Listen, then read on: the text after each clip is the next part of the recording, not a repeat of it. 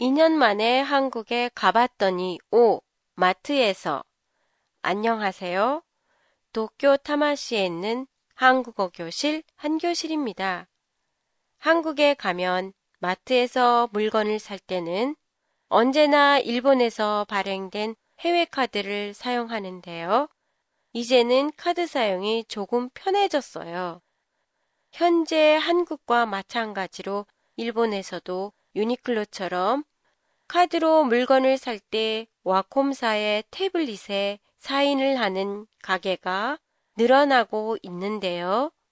요전에 한국에 갔을 때 마트에서 카드에 사인을 하고 나니까 즉석에서 카드 금액이 일본 돈으로 테이블릿에 표시돼 놀랐어요.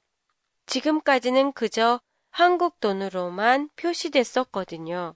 계산대에서 물건값을 치를 때 카드를 점원에게 건네주면 점원이 태블릿 화면을 보고 선택해 주세요 라고 해서 화면을 봤더니 화면에는 한국의 국기와 일본의 국기가 나란히 나와 있었어요.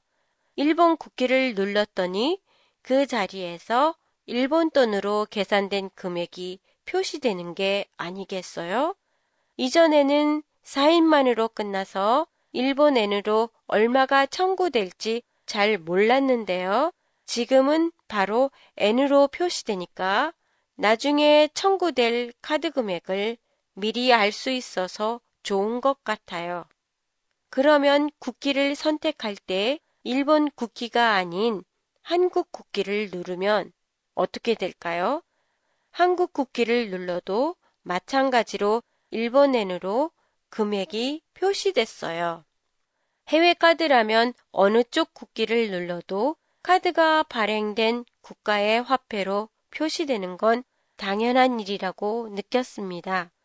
관심이 있으신 분들을 위해 일본엔으로 표시된 영수증 한 교실 홈페이지에 팟캐스트 본문에 올려놓았습니다. 팟캐스트에 대한 의견이나 감상을 보내주세요. 보내주실 곳은 한교실닷컴이에요. 여러분의 많은 투고 기다리고 있겠습니다. 안녕히 계세요.